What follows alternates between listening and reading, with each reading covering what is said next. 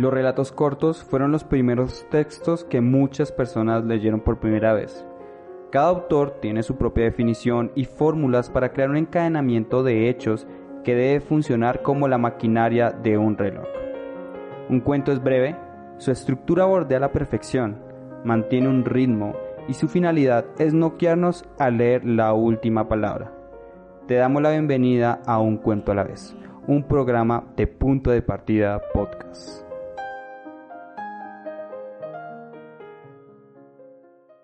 Hola, ¿cómo están todos? Mi nombre es Cristian Jiménez y les doy la bienvenida a un nuevo episodio de Un Cuento a la vez. Recuerden que este hace parte de Punto de Partida Podcast. Hoy les traigo la lectura del cuento o relato corto No hay camino al paraíso del escritor cuentista estadounidense Chad Bukowski. El texto fue publicado inicialmente en 1973. Antes de iniciar con la lectura, quiero invitarlos a que nos sigan en nuestras redes sociales. Me encuentran como Cristian Jiménez-WL del podcast es punto de partida punto podcast. Esto es en Instagram. También están nuestros perfiles en Facebook y no olviden suscribirse al canal de YouTube. Aparecemos como proyecto punto de partida. Todos los textos del podcast también tienen una versión de video. Ahora sí, iniciamos la lectura del cuento No hay camino al paraíso de Charles Bukowski.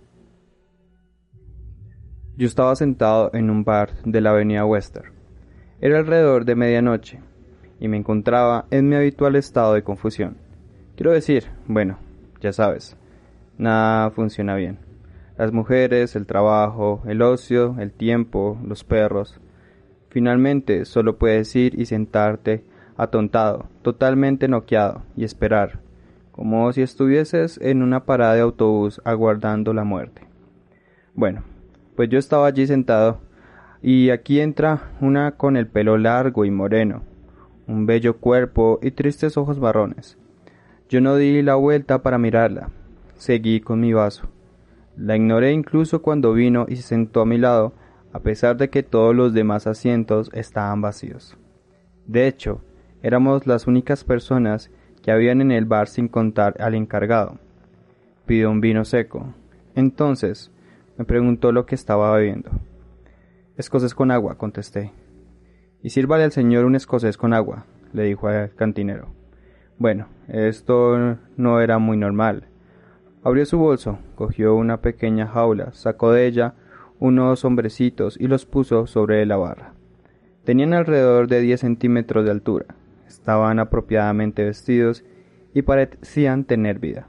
Eran cuatro, dos mujeres y dos hombres. Ahora los hacen así, dijo ella. Son muy caros.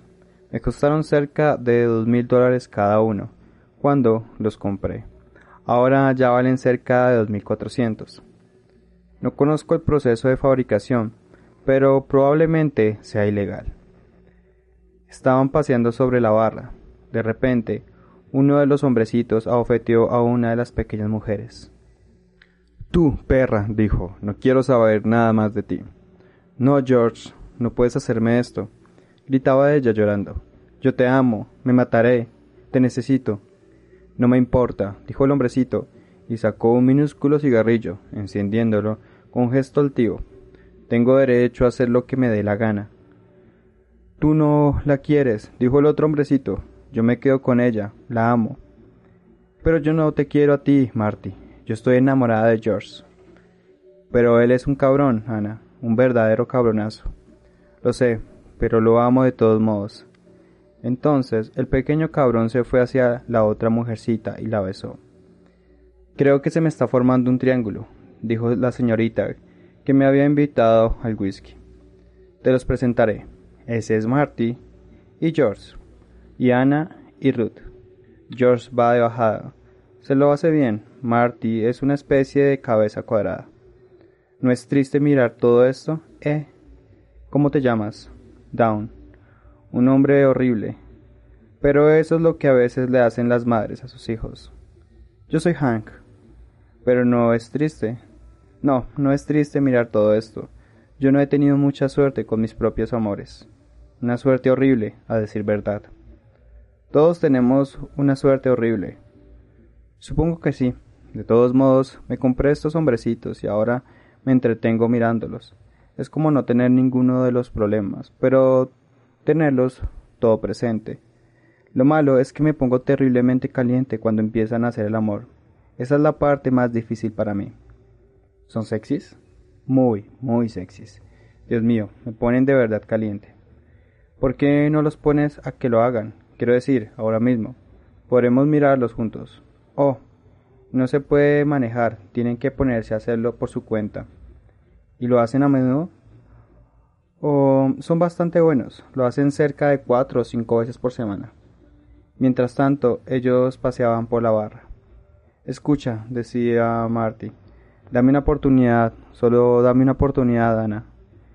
No, decía la pequeña Ana, mi amor pertenece a George. No puede ser de otra manera. George estaba besando a Ruth.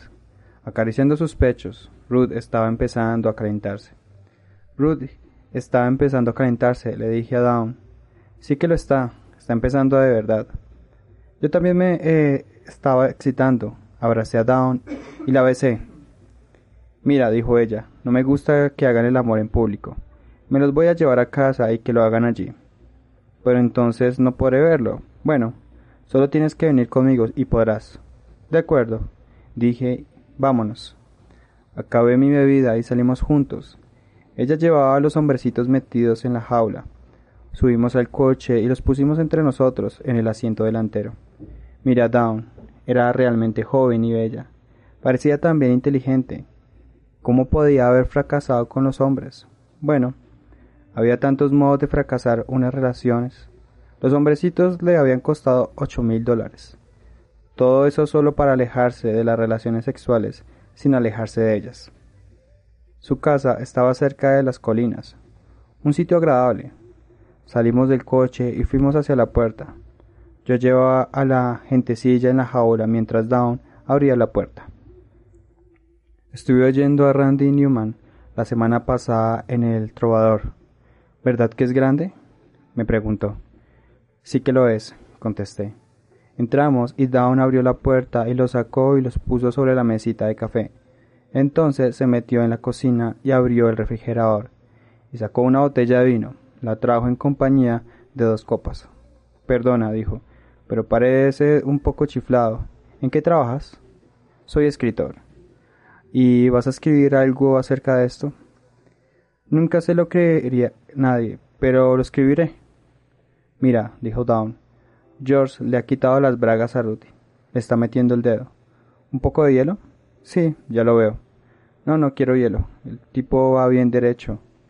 No sé, dijo Dawn, pero de verdad que me excita mirarlos. Quizás es porque son tan pequeños. Realmente me calientan. Entiendo lo que quieres decir. Mira, George, la están tumbando. Se lo va a hacer. Sí, allá van. Míralos. Dios o la puta. Abracé a Down, comenzamos a besarnos. Cuando parábamos, sus ojos pasaban de mirarme a, mirar a los hombrecitos fornicando, y luego volvía a mirarme de nuevo a los ojos. Yo seguía siempre su mirada.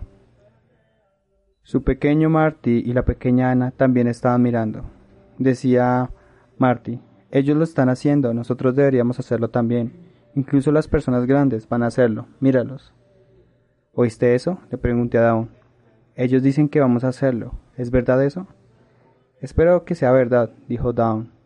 La tumbé sobre el sofá y le subí la falda por encima de los muslos. La besé a lo largo del cuello. Te amo, dije. ¿De verdad? ¿De verdad? Sí, de alguna manera sí. De acuerdo, dijo la pequeña Ana al pequeño Marty. Podemos hacerlo nosotros también. Pero que quede claro que yo no te quiero. Se abrazaron en medio de la mesita de café. Yo le había quitado ya a Dawn las bragas. Dawn gemía. La pequeña Ruthie gemía. Marty se, la metió por fin a la pequeña Ana.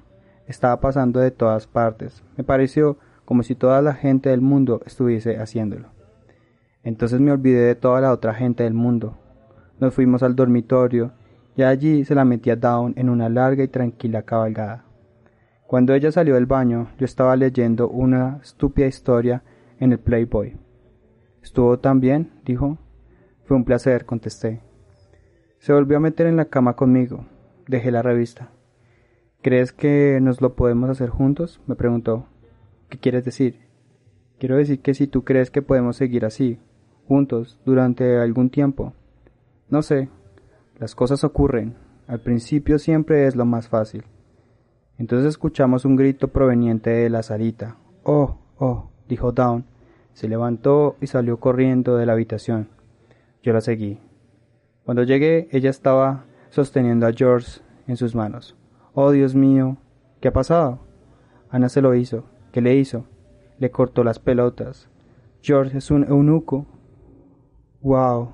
Tráeme algo de papel higiénico rápido. Se, se está desangrando. Ese hijo de puta, decía la pequeña Ana desde la mesita de café. Si yo no puedo tener a George, nadie lo tendrá. Ahora las dos me pertenecen, dijo Marty. Ah, no, tienes que elegir una de nosotras, dijo Ana. ¿A cuál prefieres? preguntó Ruth. Yo las amo a las dos, dijo Marty. Ha parado de sangrar, dijo Down, se está quedando frío. Envolvió a George en un pañuelo y lo puso sobre el mantel. Quiero decir, dijo Down, que si tú crees que lo nuestro no va a funcionar, no quiero seguir por más tiempo. Creo que te amo, Down, dije. Mira, dijo ella, Marty está abrazando a Ruth. ¿Crees que van a hacerlo? No sé, parecen excitados. Down cogió a Ana y la metió en la pequeña jaula.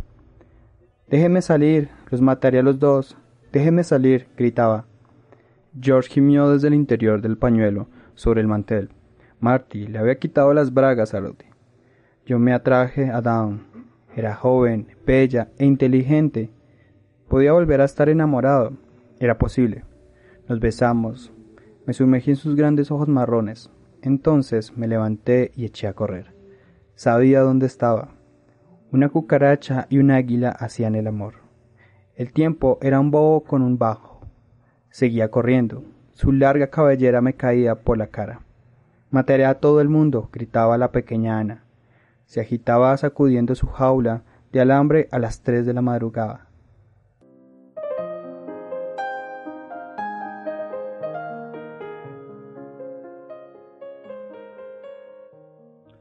¿Qué les pareció la lectura de este relato corto o cuento del escritor estadounidense Chad Bukowski que se titula No hay camino al paraíso? Fue publicado inicialmente en 1973. Espero lo hayan disfrutado, eh, también lo compartan, lo analicen, porque en realidad tiene mucho, mucho que decirnos eh, en cuanto a las relaciones interpersonales. Creo que voy a volver a leerlo, voy a analizar un poco. Vale la pena hacerlo. Antes de irme quiero invitarlos a que nos sigan en nuestras redes sociales. Me encuentran como Cristian Jiménez-WL. El del podcast es punto de partida punto podcast. Esto es en Instagram. También están nuestros perfiles en Facebook. Y no olviden suscribirse al canal de YouTube. Nos encuentra como proyecto punto de partida. Todos los programas del podcast también tienen una versión en video. Ahora sí, no siendo más, este fue otro episodio de Un Cuento a la Vez, un programa de Punto de Partida Podcast. Mi nombre es Cristian Jiménez y nos vemos en una siguiente ocasión.